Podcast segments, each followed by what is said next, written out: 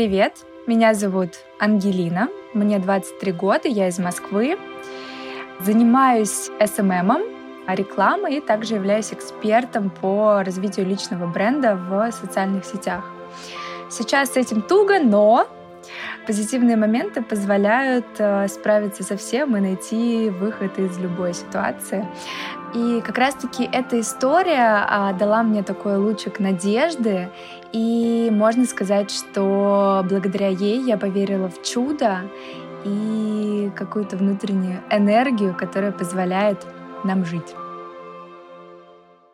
Началось все немножко грустно, печально и сложно. В прошлом году, к сожалению, умерла моя любимая бабушка — это произошло в связи с ковидом. Думаю, для многих эта история отзовется, в том числе из-за того, что многие это пережили. Это были первые в моей жизни похороны. И для меня бабушка была таким лучиком света, моей лучшей подругой, можно сказать, что моей фанаткой. И в связи с этим было очень больно и грустно. Можно сказать, что это был один из таких поворотных моментов в моей жизни. Она жила в другом городе, и мы поехали, собственно, туда. На тот момент у меня начались отношения с молодым человеком, с которым я встречаюсь и сейчас. Они вот только-только зарождались, и из-за того, что произошла такая резкая ситуация, мне было немножко не до отношений, и я даже не понимала, куда они меня приведут, потому что на тот момент у меня как будто захлопнулась дверка от всего окружения, в том числе от моих друзей. Я закрылась, и первые две недели, первый месяц у меня было все как в тумане. Мы поехали в город Рыбинск, который находится в пяти часах от Москвы. Я там жила все свое детство до 11 лет, пока, соответственно, не переехала в Москву. Мы жили там с э, мамой и бабушкой в однокомнатной маленькой квартирке на берегу Волги пока папа в Москве в командировках как раз-таки организовывал наш переезд в Москву. Это была тяжелая поездка, потому что когда мы ехали в машине, то все абсолютно молчали. И когда мы вошли в квартиру, в которой я провела все свое детство, я не была, наверное, там пять лет, и сжалось у меня все очень сильно. И на фоне этого все тоже молчали несколько дней. Но все-таки, несмотря на то, что ощущал каждый из нас, нам нужно было искать разные документы, упаковывать бумаги и готовиться к прощанию.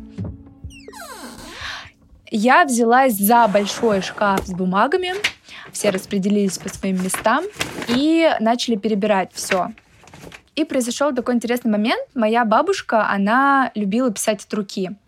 А, она всегда что-то записывала, адреса, какие-то номера телефонов, свои мысли, цитаты из книг, что когда идет программа передач.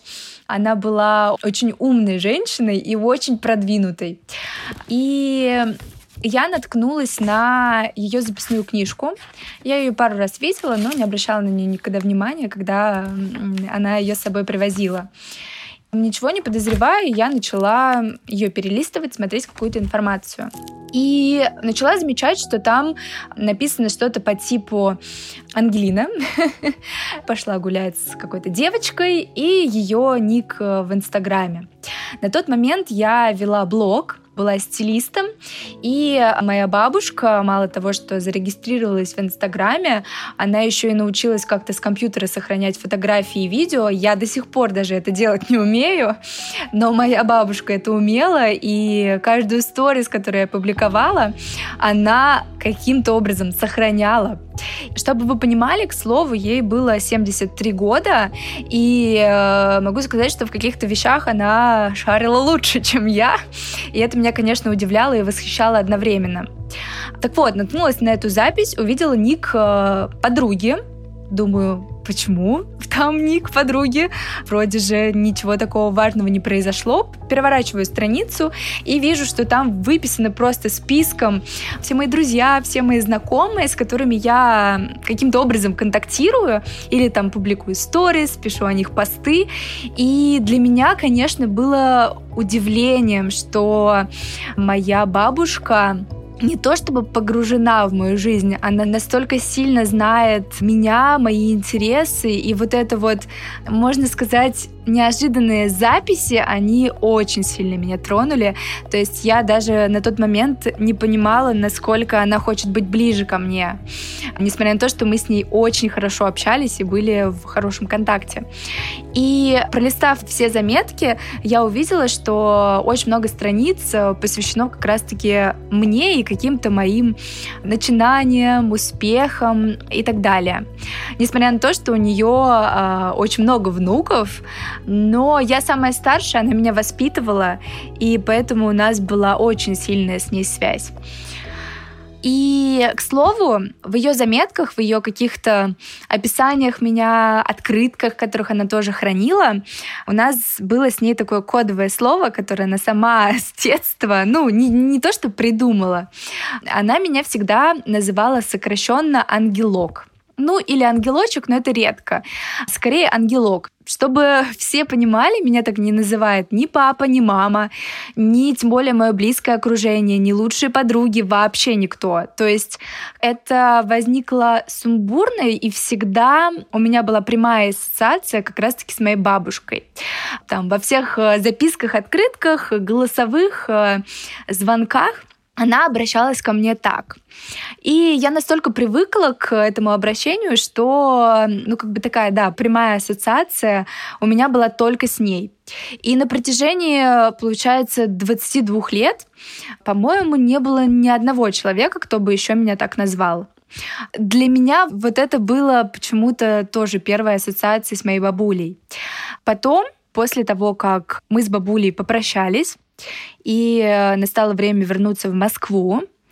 Мы с семьей, с родственниками вернулись обратно в Москву. Первые две недели, как я уже говорила, я вспомнить не могу.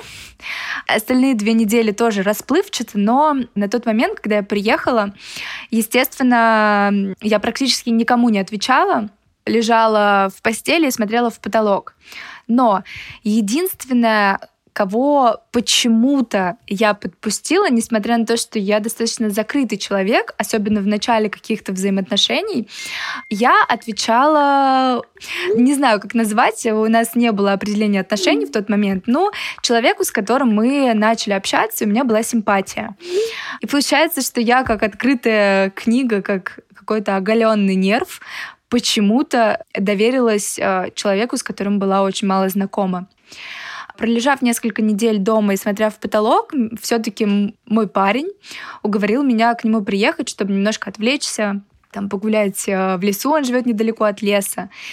Скрипя сердцем, я почему-то поехала, хотя не хотела. И был момент, когда я лежала на кровати, я плакала, потому что у меня были очень сильные перепады настроения. Я то смеялась, то плакала. Ну, он смотрел, старался реагировать э, очень спокойно и по-доброму. И он погладил меня по голове в тот момент, когда я плакала, и сказал, не плачь, ангелок. До этого он меня так не называл. Это было безумно, внезапно, неожиданно, и как будто меня ударили током, и у меня сразу флешбеком воспоминания. Я лежу на кровати в своей комнате в Москве. К нам приехала в гости э, моя бабушка. И э, что-то произошло, я уже не помню. Что-то меня огорчило. А я человек эмоциональный, и меня это задело почему-то так, что я лежала на кровати и ревела. Мои родители там что-то делали, и ко мне в комнату заходит бабушка, садится на мою кровать, начинает гладить меня по голове и говорит фразу не плачь, ангелок. Точно так же, с такой же интонацией, с такой же подачей, что это сложно не вспомнить. То есть такие моменты, они прям очень четко хранятся в памяти. И вот это вот воспоминание у меня вспыхнуло.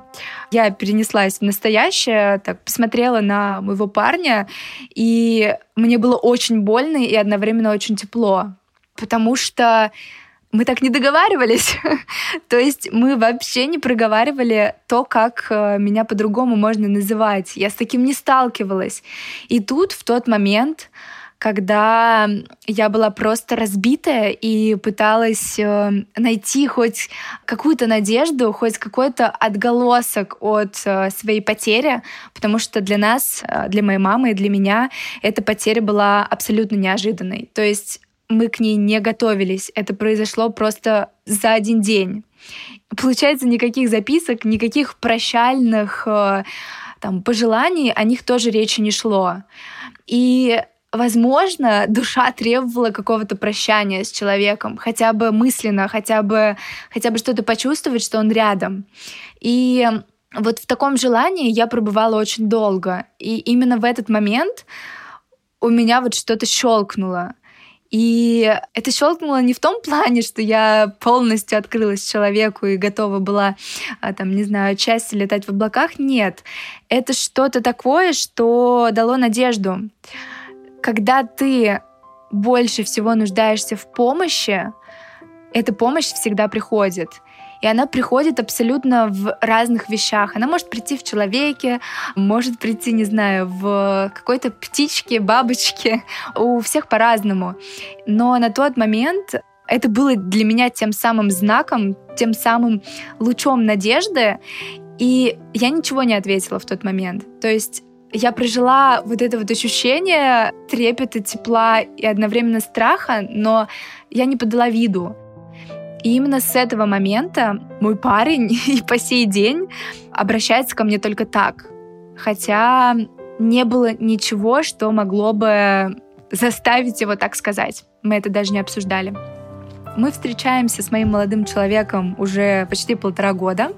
У нас все хорошо с ним. Я становлюсь лучше, добрее и позитивнее, в том числе из-за того, что он стал для меня опорой и надеждой в какой-то момент. Подводя итог, хочется сказать, что же все-таки согревает и дает мне надежду в темные времена.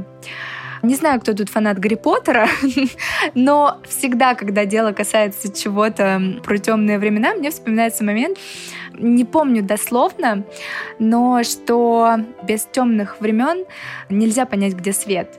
И вот этот самый свет, он всегда проявляется, если ты его ждешь. Ты знаешь, что он есть, и ты веришь в то, что он проявится. И, как правило, Вселенная, твоя душа или твоя энергия, неважно, кто во что верит, хоть в Бога, он тебе дает это, потому что в темные времена всегда есть свет. Его только нужно заметить, найти и довериться ему.